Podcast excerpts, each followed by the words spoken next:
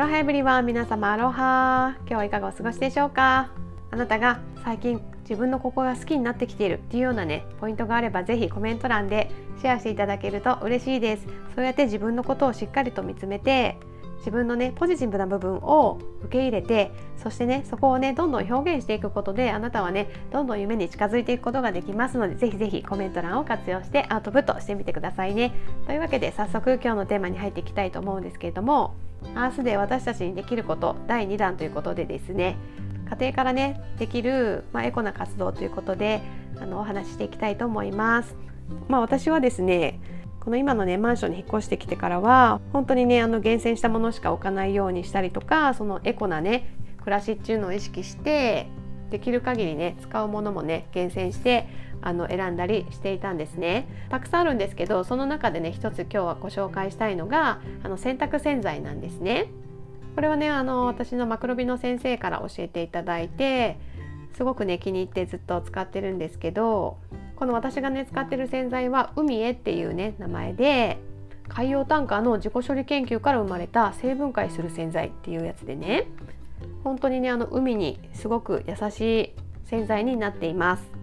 これはですねあのすすぎがね1回しか必要ないので水もねかなり節約できますし洗剤もね私は3プッシュぐらいしか使わないですけどまあたくさんねあの洗濯量がある時でも5プッシュくらい、まあ、5ml くらいですね。なので全然減らないんですよね本当に。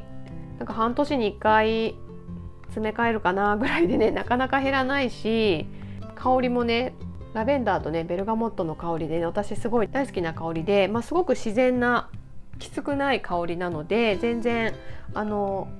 少ない香りでほわっとねこういい香りがするなぐらいなのでなんか普通のね洗剤ってすごいきつい香りがするじゃないですか。最近はね香害ってあの香りの害って書いて香害とも言うんですけど私もあんまりね強い香りがする柔軟剤とか苦手なんですけど、まあ、本当に自然なね香りなのであの赤ちゃんとかの服にも全然使える感じです。うちの息子はねもう赤ちゃんの時からずっとこの洗剤で洗ってますけど全然問題なく使えてる感じですね。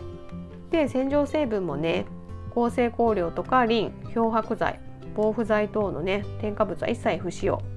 で界面活性剤の量は一般的な洗剤の約7分の1に抑えられているそうなので、まあ、本当にね安心してあの赤ちゃんの肌着とかにも使えると思います。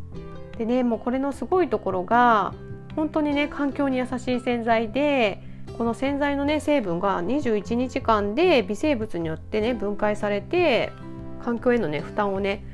大幅に減らすことができるそうなんですね。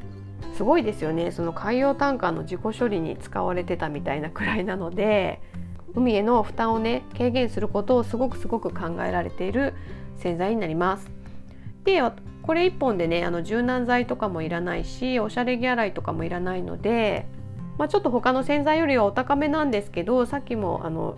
お伝えしたように全然減らないしでその他のねおしゃれ着洗いとか柔軟剤を買う必要もないし結局トータル的にはね多分こっちの方がお得になると思うんですよね。であのこれ1本だけでいいので置く場所もねすごい少ないからストレスがないし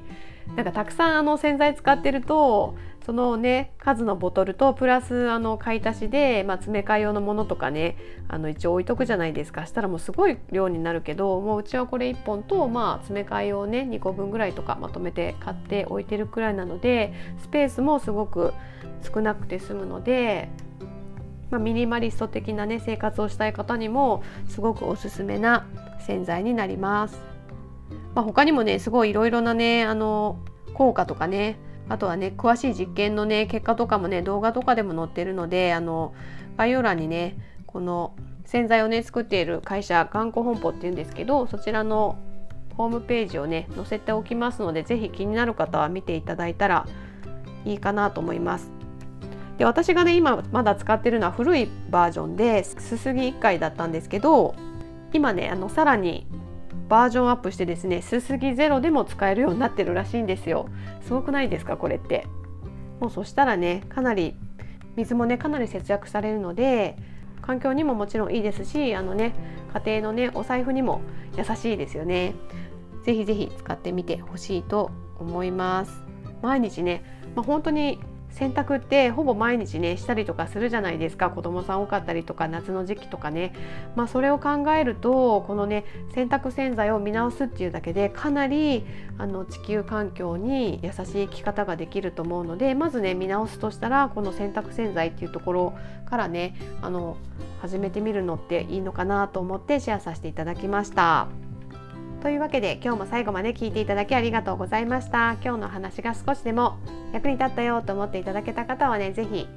フォローしていただいて次回も聞いていただけると嬉しいです。自然にね恩恵を受けている私たちなので少しでもねその自然に恩返しできるようなねことをね始めていけたらいいですよね。